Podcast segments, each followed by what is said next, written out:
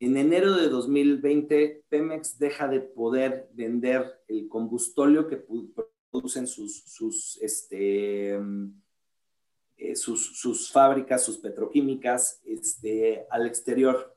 ¿Por qué? Porque entran en vigor diversas normas internacionales en las cuales eh, prohíbe la venta del combustóleo que tiene eh, arriba de X contenido de azufre y otros componentes este, químicos que dañan al ambiente.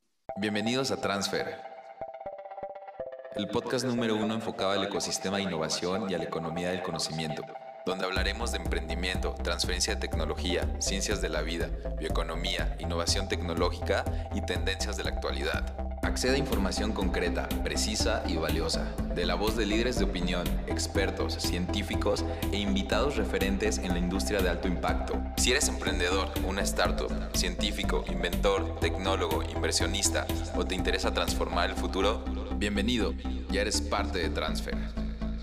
Hola, mi nombre es Oscar Mendoza, soy el director general de Bioinnovation.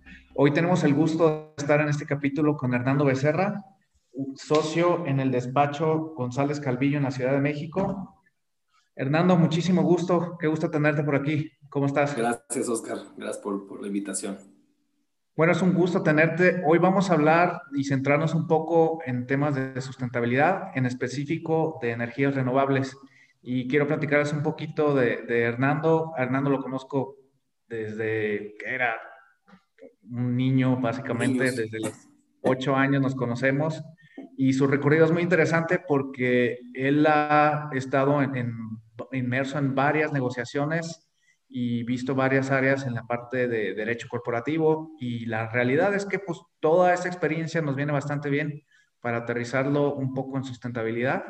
Eh, solo quiero comentar muy rápido que aquí en Bioinnovation estamos haciendo varias cosas en relación a sustentabilidad, como en bioenergía y también en, proteínas alternativas como insectos.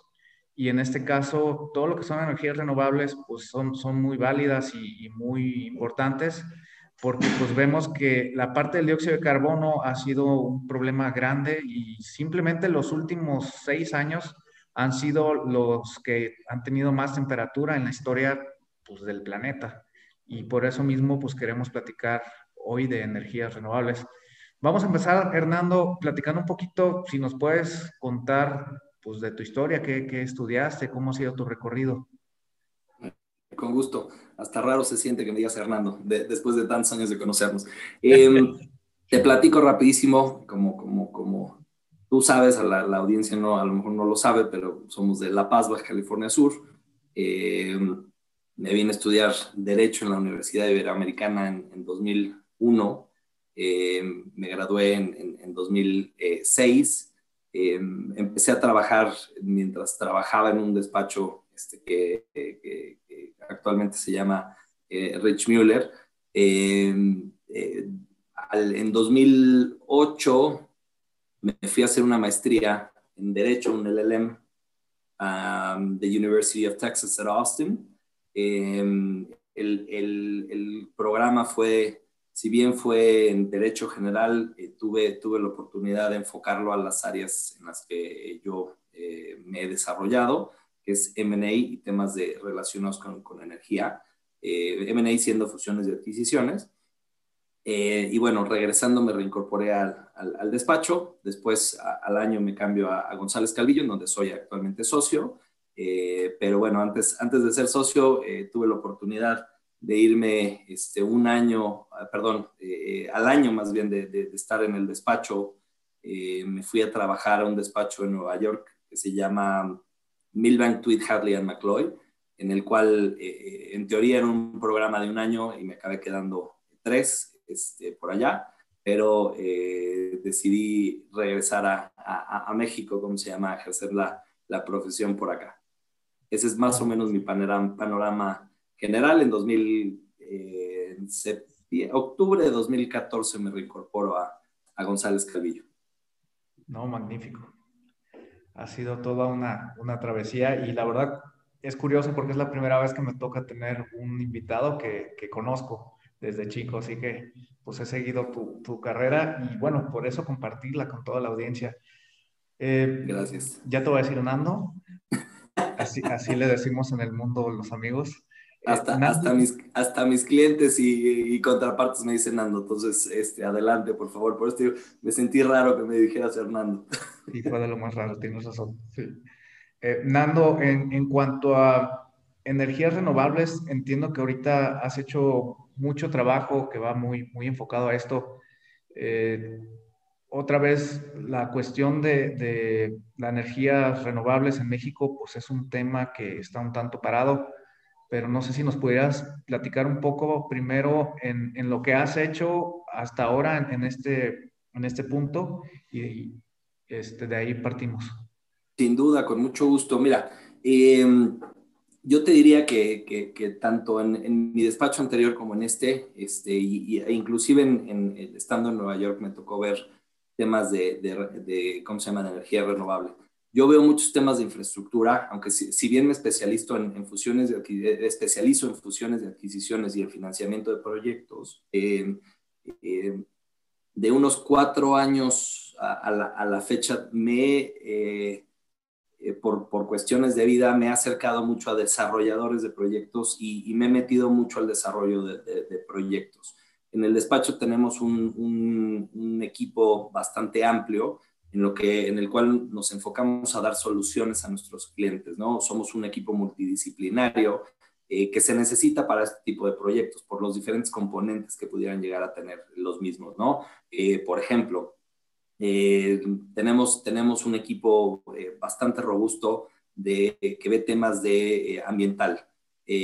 como bien sabes, todos estos proyectos tienen una carga este, de permisos este, bastante, bastante amplia, se tienen que obtener eh, lo que en, el, en, el, en, en, la, en, la, juerga le conocemos como una MIA, que es una manifestación de, de impacto ambiental, el ETJ, este, y hay, o sea, si, si, los proyectos tienen cruzamientos de agua, tienes que ir con, con agua a ir a pedir este, permisos. Y estoy hablando de cómo se llama en la generalidad, ¿no? De, de, de, de los proyectos que, que, vemos. Claramente, si tienes una hidroeléctrica, pues tu permiso principal es el de con agua, ¿no? O sea, necesitas una una concesión para efectos de, de poder construir tu, tu planta, tu, tu hidroeléctrica en, en, el cauce de un, de un río.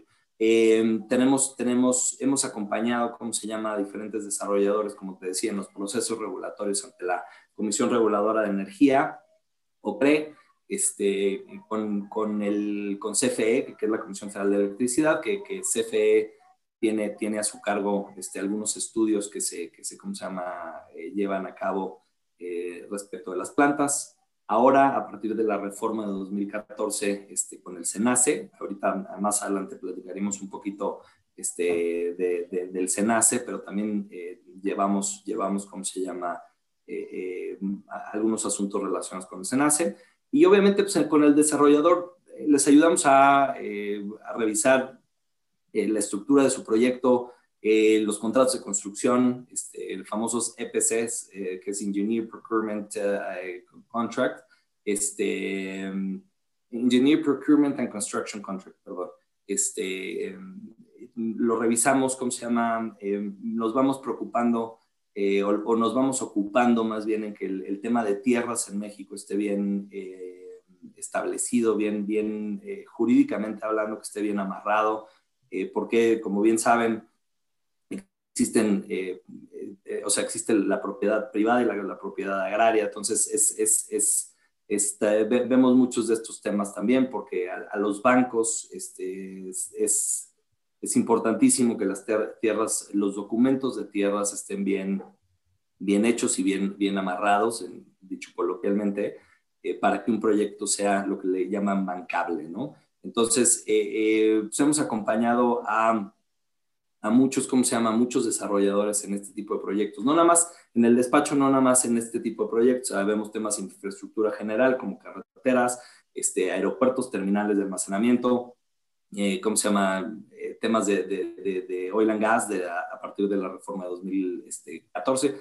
es de 2003, diciembre de 2013, le, conocemos como la reforma de 2014, este, pero, pero hacemos muchos de estos temas. Eh, particularmente en temas de, de, de, ¿cómo se llama?, de energía limpia, Oscar, me, me eh, yo me he enfocado, me he especializado desde hace 3, 4 años eh, prácticamente a ver este desarrollo de proyectos de energías eh, limpias. ¿Qué hacemos? Como te decía, acompañamos a los, a los, a los clientes desde cero o llegamos en algún momento posterior para la venta de, ya sea de una participación minoritaria, una participación del 50% o una participación total en algunos casos. asesoramos a los clientes también en el financiamiento de este tipo de, proyectos, que son financiamientos muy particulares porque eh, incluyen, incluyen, ¿cómo se llama? Eh, ciertas particularidades del, del, mercado, ¿no? O sea, las ventas spot que se llaman al, mercado eléctrico mexicano, que ahorita si quieres te platico eh, un poquito de cómo funciona el, mercado eléctrico mayorista en México. Este, y, bueno, eso es prácticamente lo que, lo que hacemos en, el despacho. más bien yo he hecho en el despacho. Eh, no solo son plantas solares y, proyectos eólicos, hemos visto proyectos hidráulicos y también algunos proyectos eh, como los que mencionabas tú, Oscar, al principio, que son eh, en los cuales, ¿cómo se llama?, puedes generar electricidad a través de, uso de estas, ¿cómo se llama?, bacterias que, te ayudan a, procesar el, el metano. Magnífico. Estaba pensando ahorita justo en, la importancia que tiene la parte jurídica desde el principio para proyectos de este tipo, porque pues al final tienen que llevar todo el acompañamiento regulatorio y sin él pues puedes tener toda la parte de, del proyecto, la parte técnica, pero sin la parte jurídica pues esto no, no, puede, no puede operar así de fácil, ¿no?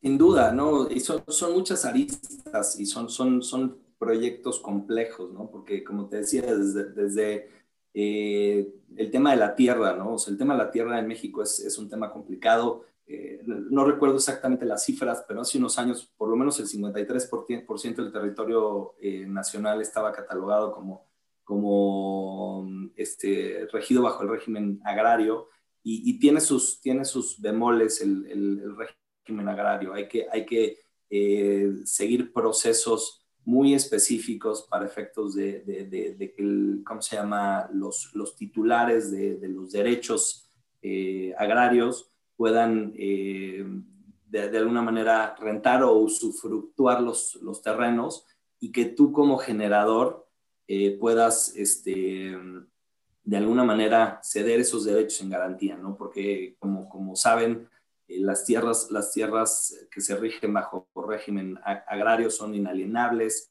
son inembargables, entonces, para efectos, ¿cómo se llama?, de que, de que se puedan convertir en, en, propiedad privada, se tiene que seguir un, proceso que es muy riguroso, que prácticamente es como un punch list eh, para todos aquellos que conozcan de construcción, el famoso punch list. Si hay, si hay uno de esos pasos que no, no se cumplió, entonces puede haber problemas. Entonces, desde eso es básico, ¿no? O sea, el tener el control de las tierras y que las tierras tengan eh, em, la factibilidad, este, tanto legal como, como, como técnica, para, para, para, que el proyecto se pueda desarrollar, ¿no? Eh, de ahí vienen los estudios ambientales que son importantísimos, ¿no? Eh, em, y otro tipo de estudios. Si vas a, si vas a hacer una planta eólica de generación este, eólica, tienes que hacer estudios, por ejemplo, eh, de, de, viento, pero también cómo pudieras impactar las poblaciones de aves en la zona. Entonces, eh, eh, si mal no recuerdo, la regla te, requiere un año de estudio anterior a la construcción de, ¿cómo se llama?, de la planta. Entonces, sí, sí es un proceso bastante, bastante riguroso en el cual, como dices, la parte legal es, es, es fundamental porque, porque hay proyectos como por ejemplo, eh, no, voy a decir nombres del proyecto, pero, pero en, Yucatán, en la península de, de, Yucatán, un proyecto muy grande en el cual por un tema ejidal el proyecto se construyó y no ha podido operar. Y estamos hablando, iba a ser el proyecto más grande eh, de Latinoamérica este, eh, con, con tecnología eólica. Entonces, estamos hablando ahí que la extensión de tierra es muy importante también en este tipo de proyectos, ¿no? Y normalmente eso pues, ya lleva muchas consecuencias. En el caso específico de la energía solar, pues también está considerado que requiere muchísima área para poder operar y eso pues otra vez va directamente relacionado con con la parte de las tierras, los, los estudios de impacto ambiental y, pues todo lo que conlleva. Hoy en día sabemos que, que no está muy, muy bien vista las energías renovables y pues está hablando literal en México. Porque en el resto del mundo... y literalmente... Van todos corriendo para allá, perdón que te interrumpí. No, es que literalmente me parece absurdo que estamos regresando y estamos hablando que otra vez energías fósiles y en particular al carbón. Y pues aquí CFE ha jugado un papel muy importante. ¿Nos podrías platicar un poquito de cómo, cómo ha sido la, parte de, energía renovable privada y, cómo está impactando ahorita la, la ideología pública de CFE? Claro, sin duda. Em, déjame, déjame hacer un poquito de historia. Antes de, diciembre de 2013, eh, te decía que coloquialmente le decimos la reforma de, 2014, pero en realidad es en, diciembre de 2013 cuando se publica, ¿cómo se llama? Eh, toda esta reforma, lo que se conoce como la reforma energética. Eh, o sea, antes de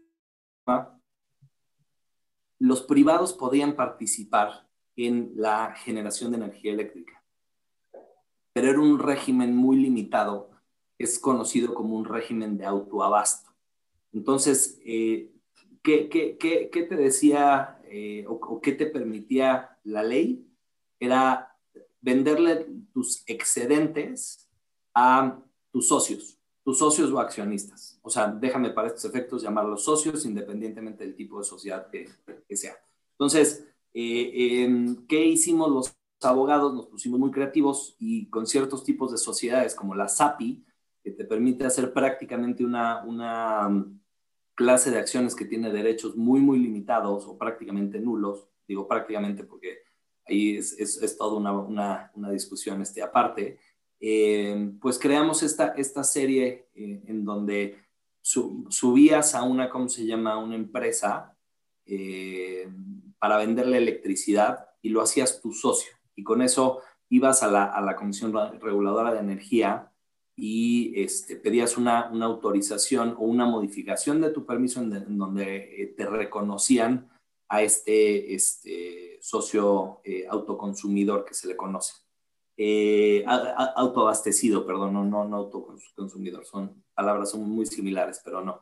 Eh, entonces, la que te autorizaba y en el instante en el que te autorizaba este, este subir eh, a este socio autoabastecido a, a, tu permiso, tú le podías empezar a, a, ¿cómo se llama?, vender electricidad. Eh, ¿Qué pasaba en estos casos? Es que en algunos, en algunos casos tú podrías tener tu planta en Chihuahua y tu socio autoconsumidor, este, autoabastecido, perdón, este, estar en, estar en, en Chiapas. Em, y, o sea, podías mandarle energía eh, y el costo de porteo era muy bajo. Eh, ¿Qué, es el costo de portero? Porteo prácticamente, te lo pongo en palabras coloquiales, es como si tú le pagaras a FedEx para llevar, ¿cómo se llama?, tu producto de Chihuahua a Chiapas. Eh, aquí el tema es que se, hace a través del, ¿cómo se llama?, de las redes nacionales eh, em, y, el costo de porteo, te digo, era muy bajo. El, ¿Cómo se origina el costo de porteo tan bajo en algún momento? Como un incentivo para efectos de eh, que eh, se generaran, ¿cómo se llama? o incentivar a, los, a los desarrolladores para eh, construir plantas este, de generación de energía limpia. ¿Qué sucede en, diciembre del, del, 2013?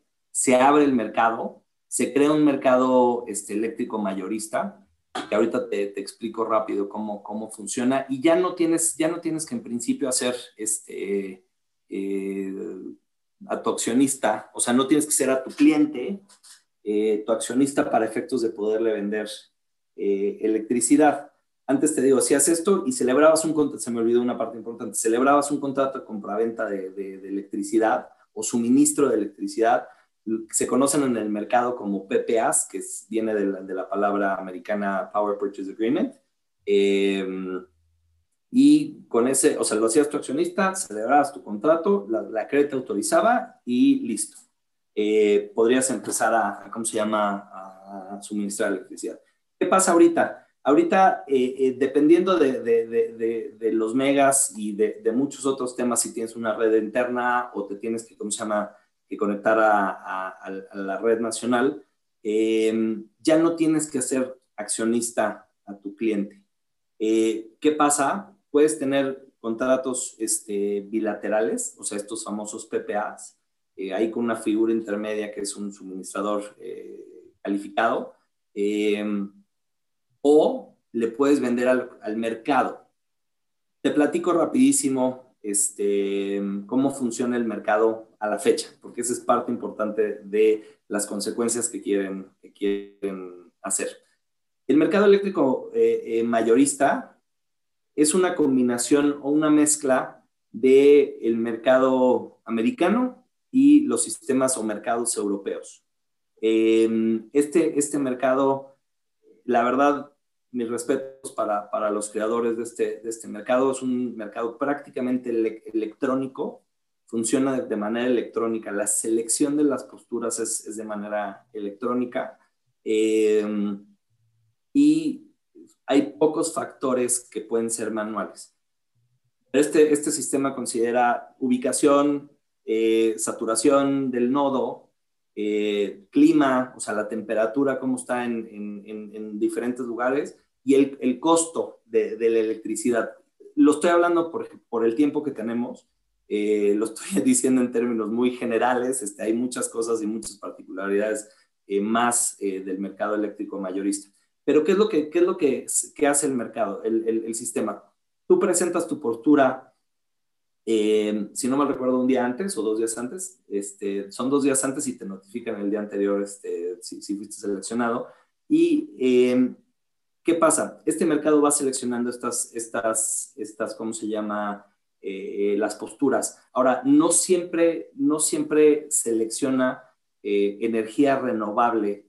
Eh, ¿cómo se llama? El 100% de energía renovable, sino que hay unas plantas designadas como must run también. Entonces, ¿qué hace? Sí, las, las tecnologías más baratas es la, la, tecnología solar y la tecnología eólica, eh, y por lo tanto, este, usualmente sí, sí selecciona este tipo de tecnologías, pero no significa que no selecciona, te digo, otro tipo de tecnologías, porque las otras plantas las tienes que tener operando el sistema no deja de reconocer la intermitencia de estas, de estas este, tecnologías. Es decir, la planta solar solo genera electricidad cuando hay sol, la planta eólica solo genera electricidad cuando hay este, eh, viento.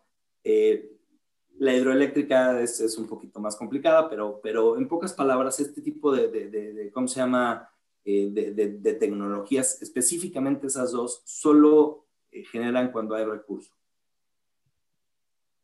Entonces, el sistema selecciona esas hasta ciertos porcentajes y después usualmente selecciona este, lo que se conoce como o sea, eh, generación de gas natural, o sea, con turbinas de gas natural, y después se va por otro tipo de tecnologías como carbono, combustóleo y todas esas.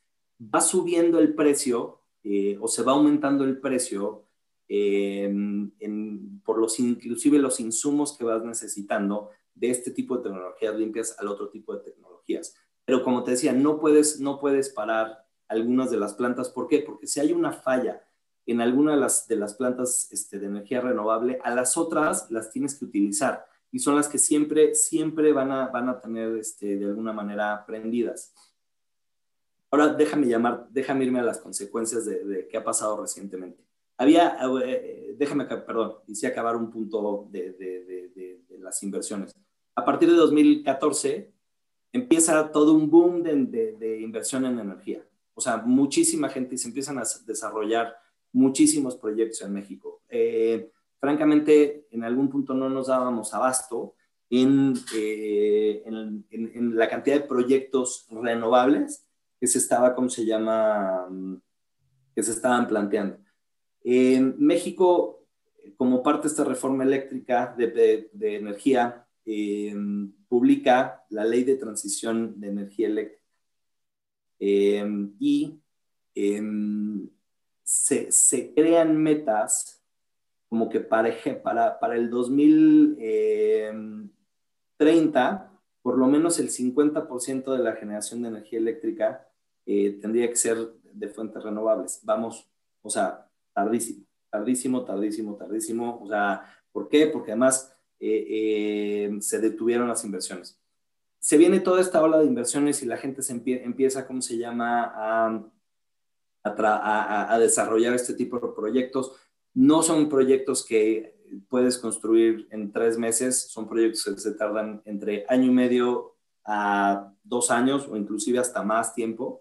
Eh, dependiendo de la cantidad de megas que quieras construir, necesitas este, permisos y como sabemos, en muchos casos los permisos no son tan eficientes en, obtenerse, necesitas este, eh, estudios, necesitas eh, gente de construcción.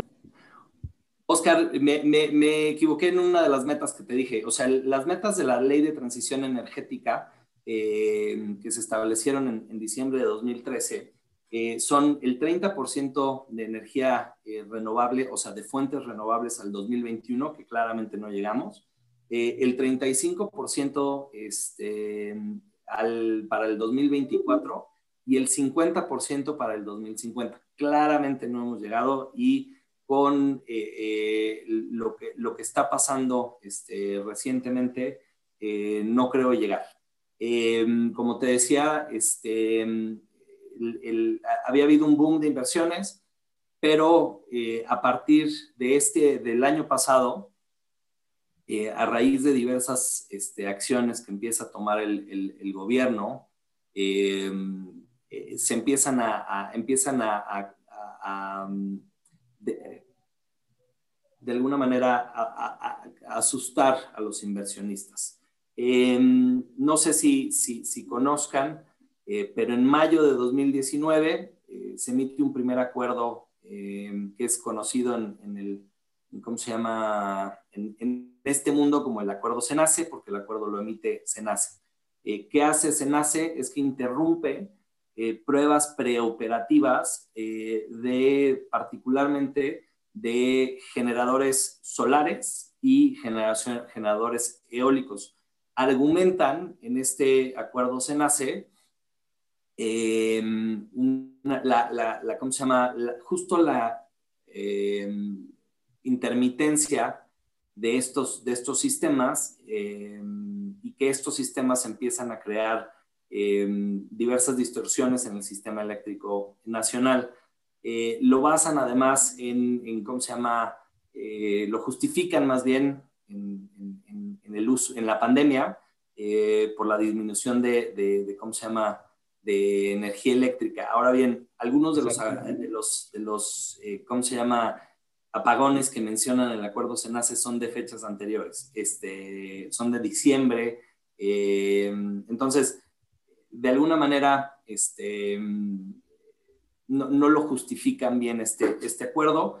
Eh, como podrás pensar, muchos de, los clientes se aterrorizan. Uno de mis clientes, por ejemplo, tenía una planta este, en un porcentaje alto, hablamos de arriba del 90%, eh, y le interrumpen pruebas preoperativas. Imagínate tener eh, invertido cientos de millones de dólares en una planta eh, y que de pronto estés al 95, 96% aproximadamente del, del proyecto y la autoridad te diga, te voy a interrumpir este, indefinidamente además los eh, eh, estudios preoperativos para efectos de que te puedas conectar al sistema eléctrico nacional y que te pueda dar eh, lo que se conoce como el certificado de operación comercial.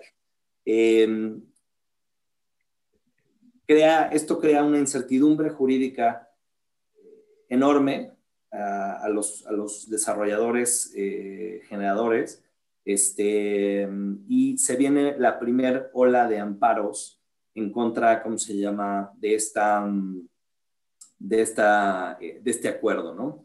Em, los acuerdos se empiezan, se empiezan, las autoridades judiciales mexicanas empiezan a, a conceder eh, suspensiones provisionales al acuerdo y ordenan al SENACE a que realice estas pruebas preoperativas. Eh, y se analice el fondo del asunto. Ya, de hecho, ya se han emitido algunas, algunas este, ¿cómo se llama?, suspensiones definitivas. Em, después, esto fue en mayo, em, más adelante, no recuerdo exactamente la fecha de, promulgación de la política, lo que se conoce como la política de confiabilidad de SEMER. Valga decir, eh, es, es, increíble lo que se establece en, ese, en esa política. Eh, y para, para no hacer el cuento muy largo, más adelante viene el acuerdo que modifica las tarifas de porteo de la CRE. Todo esto, más las declaraciones del presidente eh, y de la administración actual, crean una, una, mm, una sensación de incertidumbre este, jurídica, eh, una, una, pues un cambio básicamente en, lo, que, se, estaba, se había establecido en la reforma este, energética del país. Eh, se crea con el discurso público una versión en contra de las energías renovables y claramente eh, los, los, inversionistas, tanto este, mexicanos como extranjeros, extranjeros se, se empiezan a preocupar mucho porque empiezan a reconocer que las condiciones con las que ellos habían decidido invertir en México ya no están y que para efectos de invertir en México em, tienen que asumir un riesgo adicional eh, que no existía. ¿Qué pasa? Muchos, muchos, eh, y esto te lo digo de primera mano, muchos de los clientes eh, interrumpen o cancelan las inversiones que tenían prospectadas para México eh, y deciden llevarse esos fondos a otros países. Literal, te lo digo porque además he estado en, en, pláticas con los clientes en donde se, se, ¿cómo se llama? Se hace esta determinación. Y además, algunos de estos clientes empiezan también a analizar las posibilidades de eh, iniciar arbitrajes de inversión en contra de México. México posiblemente es, es el país o uno de los países que más acuerdos para protección de inversión tiene celebrados con otros países. Entonces, eh, em, es, estas acciones que empieza a tomar el gobierno mexicano em, empiezan a, eh, ¿cómo se llama?, afectar estas inversiones y por lo tanto se empieza a hacer este análisis. Oye, una, una pregunta ahí, o sea, ok, está claro que, que quieren cambiarlo y lo que se ha mencionado es que quieren regresar a, energías fósiles y al, carbón, pero ¿por qué? ¿Cuál es la razón de eso? ¿Cuál es la lógica? Ayúdame a entender porque, porque honestamente no lo entiendo. Mira, eh, yo te diría, eh, em, sin ser técnico, eh, esto es más en base a, a información pública que tengo. Em, en enero de 2020, Pemex deja de poder vender el combustóleo que producen sus, sus, este, eh, sus, sus, fábricas, sus petroquímicas este, al exterior. ¿Por qué? Porque entran en vigor diversas normas internacionales en las cuales eh, prohíbe la venta del combustóleo que tiene eh, arriba de X contenido de azufre y otros componentes este, químicos que dañan al ambiente. ¿Qué hacen con esta, esta política de, de, volver a como se dice coloquialmente, make Pemex and CFE great again, o sea, de volverlas a prospectar como una empresa del Estado, este, básicamente las vacas de los huevos de oro. Eh, entonces, empiezan a, tratar de ver cómo, cómo colocar ese, ese combustóleo. Y por qué no, entre, entre Pemex y CFE, deciden este, que CFE comprará ese, ese ¿cómo se llama? Ese combustóleo. Em, empiezan a, ¿cómo se llama? A reutilizar plantas viejas que utilizan tecnologías, este, eh, que utilizan, ¿cómo se llama? Combustóleo y, combustibles fósiles, o sea, carbono y algunos otros, otros de estos temas, las, eh, las empiezan a, más, más allá que reutilizar, eh, las empiezan a llevar a un grado de utilización mayor. Eh, por ejemplo, la planta de Tula, que está, la termoeléctrica de Tula aquí cerca, esa planta siempre, siempre ha existido, bueno, no siempre, pero desde su construcción a la fecha, ha funcionado. Ahora, funcionaba en un rango de entre 20 y 30 y tantos por ciento. Eh, ¿Por qué? Porque es de las plantas que están denominadas como must run. ¿Para qué? Para darle la confiabilidad que necesita el sistema porque tienes inyección de energía eléctrica todo el, todo el tiempo. Mientras la planta esté prendida, está inyectando, eh, ¿cómo se llama? Eh, energía eléctrica. Ahora, en lugar de, de, mantenerla en un 20 o 30, o sea, entre 20 y 30 y tantos por ciento, suben la producción de esta planta a un porcentaje mucho mayor. Esta planta es una planta que contamina muchísimo. Y esto lo puedes ver si, si analizas los índices de contaminación de la Ciudad de México durante la pandemia, durante los primeros meses de la pandemia, que la gente realmente estaba en su casa, que las fábricas ¿cómo se llama? Eh, eh, no, no estaban produciendo dentro de la Ciudad de México, eh, la contaminación de la Ciudad de México siguió en, niveles muy altos, principalmente debido a el funcionamiento de esta, de esta planta, más, te digo otra vez, más allá del, del, funcionamiento, el incremento en la producción de energía eléctrica. ¿Qué es lo que, qué es lo que el, el gobierno quiere hacer? Quiere regresar a figuras eh, de años anteriores en donde eh, las famosas eh, asociaciones público-privadas, APPs conocidas, en donde, en donde ¿cómo se llama? CFE tenía, tenía ¿cómo se llama? una participación mayoritaria de estas empresas y quiere controlar la producción este, o generación de energía eléctrica en, en, ¿cómo se llama?, en el país. Eh, argumentando eh, en algunos casos, eh, inclusive temas de seguridad nacional.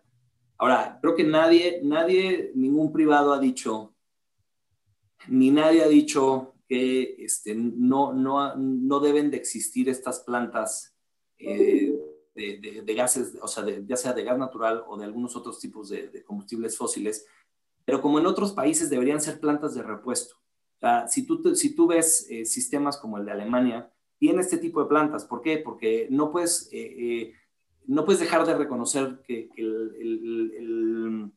tanto las plantas solares como eólica, tienes, tienes este, esta intermitencia de electricidad para cuando existe el recurso.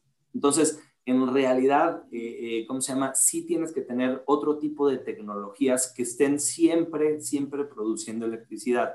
Ahora, por un beneficio ecológico, estas plantas que siempre están, este, eh, ¿cómo se llama?, generando electricidad, tienen que producir a un, grado menor o tienen que estar de respaldo. ¿Qué significa esto? Si tienes una falla en alguno de estos sistemas que, producen intermitencia, entonces tienes que sí darle cabida a estas plantas este, de, otras tecnologías para efectos de que estas produzcan electricidad eh, y tengamos todos en nuestras casas, en nuestras oficinas, eh, eh, el, suministro de, energía, ¿cómo se llama?, eléctrica. Hay que reconocer también que desde hace mucho tiempo la CFE no le ha dado, no le ha dado eh, o no ha, este, perdón el, el anglicismo, upgraded, este... modernizado modernizado las, las, las, redes de transmisión del país. No ha habido mucha inversión en este, en este punto. Ah, eh, si, si, recuerdan, como parte de la reforma, eh, CFE se queda como el, como el, el con el monopolio de transmisión de electricidad del país, entre otros, porque también el de distribución, este, o sea, el, que nos distribuye a nuestras casas, CFE y seguirá siendo por virtud de mandato legal. Eh, pero el tema de transmisión, no han invertido en, redes de transmisión este, en, mucho, en mucho tiempo.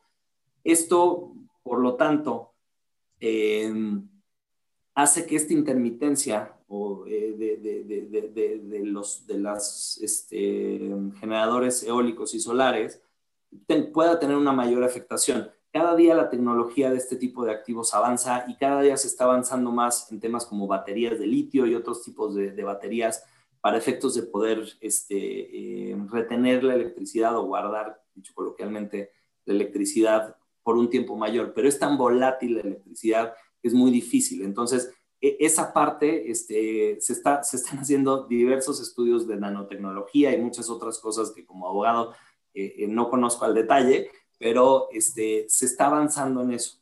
Em, eh, entonces, pero todavía no llegamos a ese punto y tenemos que tener las plantas este, de, otro tipo de, combustibles disponibles.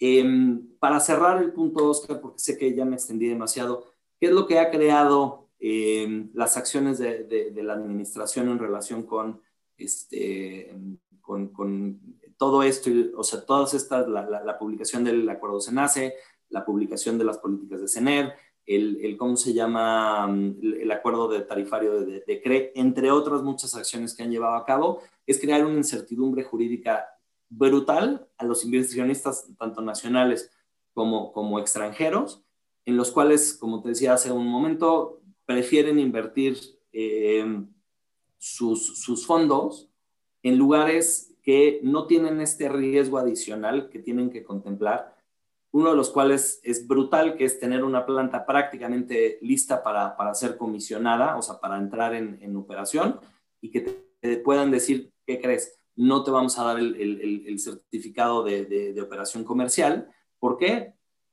No necesariamente con una justificación muy, muy, muy real, ¿no? Entonces, ese es, ese es, ese es en el fondo por lo que los inversionistas ahorita están eh, eh, dudando entrar a México eh, y, están viendo otros, otros países, inclusive inversionistas mexicanos. Hoy, hoy salieron buenas noticias, por cierto. hoy salió una publicación en, diversos periódicos, periódicos en donde dice que la Suprema Corte de Justicia de la Nación prevé declarar la política este, energética de esta administración eh, como un obstáculo de competencia este, que beneficia indebidamente a CFE. Es, es, muy interesante que los principales argumentos en contra de esta política energética es las barreras de competencia. Cuando, cuando se publican esta, estas, estas leyes, se establece la no discriminación de, em, de los diferentes jugadores para el acceso al mercado o a la industria. Y esta, esta, estas, estas políticas lo que están haciendo es justo ir en contra de, de, em, de, esta, de esta este, no discriminación y sí están discriminando en favor de, ¿cómo se llama?, de, de CFE. podemos resumir lo que al final del día quieren controlar el mercado y quieren ellos tener una participación grande y que les beneficie como empresa pues, monopólica básicamente y tener los recursos. Y es curioso, ¿no? Porque si tenemos esta meta a nivel internacional y a nivel nacional de, pues, ser menos contaminantes, pues una opción es la inversión privada. Definitivamente por sí mismo, históricamente, como lo dijiste, el, mantenimiento o la modernización no ha sido el fuerte de CFE y necesitan de la iniciativa privada para poder llevar eso a cabo. Digo, porque no vamos a llegar, eso es un hecho que estamos en 2021 y no vamos a llegar al 2030 de acuerdo a los objetivos de, sustentabilidad que hay, a, un nivel de seguridad energética que también tenga un componente renovable fuerte. Es, es, poder político y a la vez este, pues, tener ingresos y control, ¿no?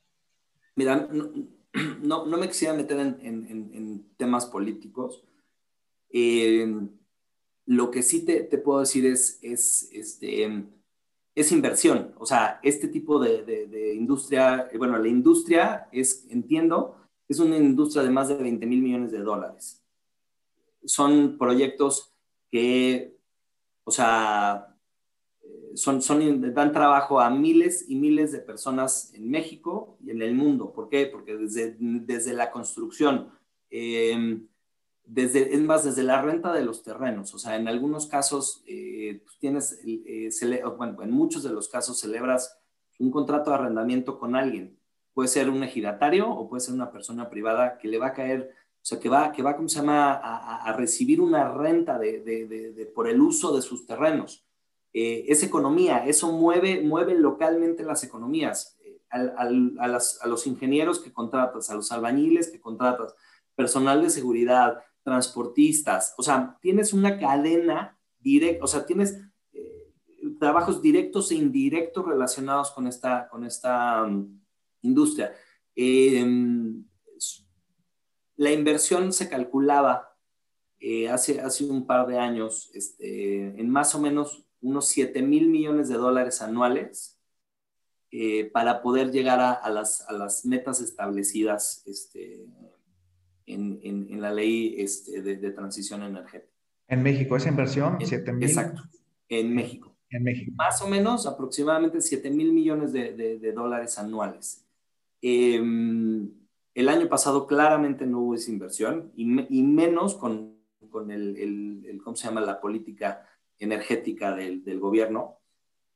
Em, y este año tampoco creo, creo este, que, que, la haya, ¿no? O sea, nosotros hemos estado, habíamos estado trabajando incansablemente en este tipo de proyectos y ahorita prácticamente no hay, no hay proyectos este, de energía eléctrica renovable este, que se estén construyendo en el país.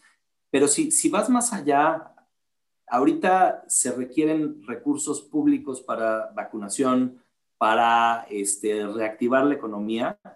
Y esta es una industria que si se le hubieran dado las facilidades, podría haber tenido una derrama o pudiera tener una derrama brutal. ¿Por qué? Porque hay necesidad. Ya empieza a haber apagones en, en, diferentes eh, lugares del país.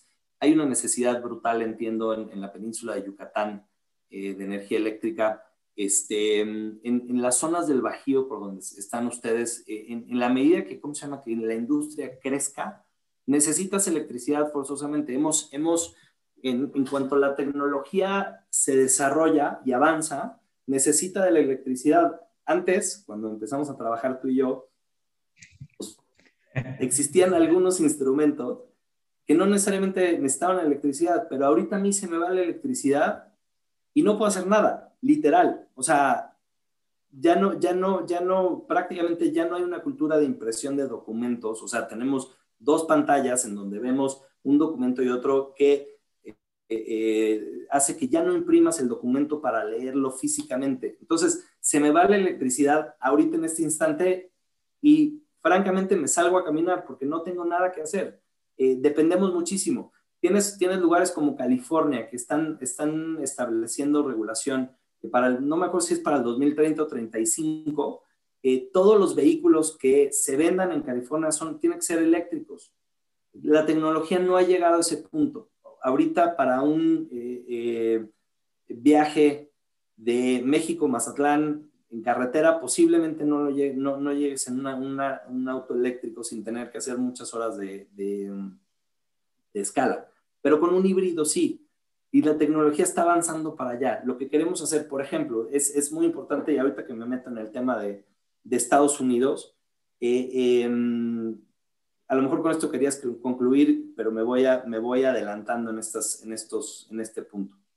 Em, claramente la política energética del país, o sea, de México, va en contra de lo que el presidente Biden este, quiere establecer. Eh, el presidente Biden trae una política energética bastante este, limpia, eh, en donde, entre otras cosas, eh, quiere, quiere establecer reglamentos específicos para, y, límites de producción de metano para las operaciones, perdón, para, para empresas o fábricas o cualquier operación que use petróleo y gas. Em, quiere eh, también establecer lineamientos claros eh, para la eficiencia de combustibles eh, de vehículos ligeros y semiligeros. O sea, a lo mejor un, un, un tráiler todavía no, pero si vas en tu coche o vas en una camioneta de redilas, esta puedan ser, o sea, las emisiones se reduzcan o la eficiencia de combustible sea mucho mayor. ¿Qué quiere decir esto? Básicamente coches híbridos. O sea, le van a invertir muchísimo en crear eh, coches híbridos y no solo en California como ahorita, ahorita está, sino en todo el país. em, traen un, proyecto de invertir 400 billones de dólares en los siguientes 10 eh, años en energía limpia e innovación de energía limpia. Em, quieren eh, acelerar el desarrollo de tecnología eh, limpia para que sea más ampliamente adquirido, es decir, que tu coche híbrido que ahorita cuesta mucho más caro se reduzca su valor, pero que también tu casa tenga paneles solares y que también en lugar de que uses este, em, un calentador de gas puedas usar un calentador solar y mucha, o sea, mucha más tecnología este, eh, solar pueda ser adquirida por gente como tú, como yo, digo, en Estados Unidos, ¿no? Pero la gente, la gente normal pueda adquirir este tipo de tecnología. Y para esto van a, van a traer un programa muy agresivo de otorgar incentivos este, al, al, al, tanto a empresas como consumidores eh, que generen este tipo, ¿cómo se llama?, de tecnologías o que adquieran este tipo de, de, de, tecnologías. Entonces, eh, claramente, uno de los principales puntos que, que, y entiendo que ya hizo el primer día es regresar al Acuerdo de París. O sea, ya está muy enfocado en eh, regresar y reconocer, ¿cómo se llama? Eh, el cambio climático y reconocer que se tienen que tomar acciones en contra del cambio climático. Leía un, un Instagram de, de, de alguno de mis amigos de Nueva York y con palabras algo altisonantes decía, ¿cómo de pronto en cuatro años, te digo con palabras un poco más fuertes, este, se vuelve a reconocer el cambio climático en la, casa, en la página de internet de la Casa Blanca. O sea, ¿cómo, ¿cómo llega un presidente y dice, pues me voy a basar en la ciencia y en la tecnología para tomar las decisiones? Em, creo que, o sea, creo que se han politizado muchísimo estos temas en, en, muchos países, no solo en México, en Estados Unidos también estaban. Eh, y creo que son temas que los tenemos que sacar de la política para, eh, en la medida de lo posible, porque claramente la política tiene que influir, o sea, tiene que haber políticas públicas eh, en este sentido y leyes que favorezcan esto, eh, o sea, las, las tecnologías renovables. pero los tenemos que sacar del discurso público, los tenemos que hacer más, más bien un, un, tenemos que hacer un cambio de cultura en México y en, y en otros países para que como, como platicábamos hace rato, si, si, si vas a, a, a, ¿cómo se llama?, hacer una, una, granja de gallinas, pues a, la par de, de, ¿cómo se llama?, de establecer tu, tu, granja de gallinas para producción de huevo y otros productos relacionados, también tengas un biodigestor al lado. O sea, pero que lo concibas desde el día uno, que lo vayas, o sea, lo vayas incluyendo desde, en tu presupuesto inicial. Eh, ¿Por qué? Porque con esto, con esto vas a ayudar a reducir eh, las huellas de carbono en el, en el, en el mundo eh, y vas a, vas a acceder a diferentes beneficios como los famosos eh, certificados de energía limpia que los puedes vender, ¿no? O sea, que ese es otro tema que también podríamos hablar mucho, pero, pero creo que el, tiempo, el tiempo se va agotando. Entonces, este, sin duda, ojalá con, con, con lo que te platicaba de la Suprema Corte de Justicia de la Nación eh, y, las diferentes, eh, ¿cómo se llama?, argumentos y presiones de las industrias este, de energía renovable y otras industrias, el, el gobierno o, o, esta administración de un golpe de timón y vuelva a favorecer el uso de este tipo de tecnologías. En cuanto a inversión, me queda claro que pues hay interés. En cuanto a la parte técnica, nuestro país es un país que pues hay muchas regiones que tienen sol todo el año y hay otras que generan viento pues prácticamente todo el año también. Si bien la intermitencia siempre va a ser un factor, técnicamente es rentable. ¿Y cómo podemos hacer? Para mí lo más importante es juntar la parte de negocio, que sea negocio, pero que también sea sustentable porque pues, al final del día necesitamos de esa sustentabilidad. Y creo que tu trabajo ha sido muy interesante en, ver que la factibilidad y el negocio sea real, pero también que se lleve a la realidad en cuanto a lo sustentable. Y no está peleado uno con el otro. Creo que eso es, es algo que tenemos que explorar bien. ¿Qué le dirías a algún inversionista mexicano, a una empresa, a un científico que esté interesado hoy en día en desarrollar negocios de energía renovable? Le, diría que no se desanime, número uno. Te lo digo porque ya, ya pasé por ese proceso. Empiezan, llevo, como te decía al principio de la, de la llamada o de, de, la, del Zoom, yo me desanimé. O sea, cuando, cuando se viene esta ola de, de ¿cómo se llama?, de, de acuerdos o de cambios de leyes secundarias, mi primera reacción fue desanimarme, hasta que un día capté que el, futuro es tecnología renovable y sustentable. Entonces, por más que tengamos una política pública en este momento que, que tenga otro ideal, otra idea, todo mundo va para allá. El resto del mundo o muchos países desarrollados van para allá. Entonces, hay que seguir con estos, con estos este, estudios, con estas investigaciones, con estos proyectos. Yo me sigo preparando, no obstante que ahorita no tengo ningún proyecto este, real este, para hacer desarrollarse. Eh, yo me sigo preparando. ¿Por qué? Porque en algún momento esto va a volver. O sea, no, nadie ha levantado la mano y ha dicho la energía renovable es mala para el mundo. O sea, al contrario, vamos para allá y estamos tratando de ser eh, eh, em, más sustentables cada vez, ¿no? O sea, eh, em, la ciencia te está diciendo que el cambio climático está afectando al mundo. iniciaste con esto.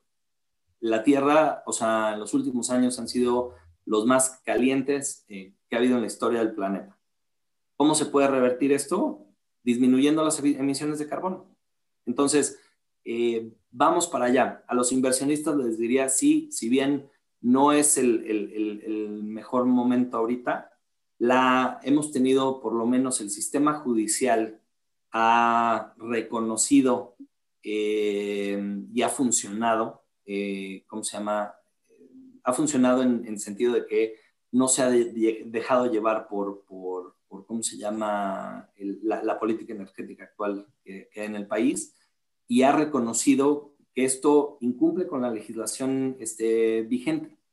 Eh, ¿Qué quiere decir esto?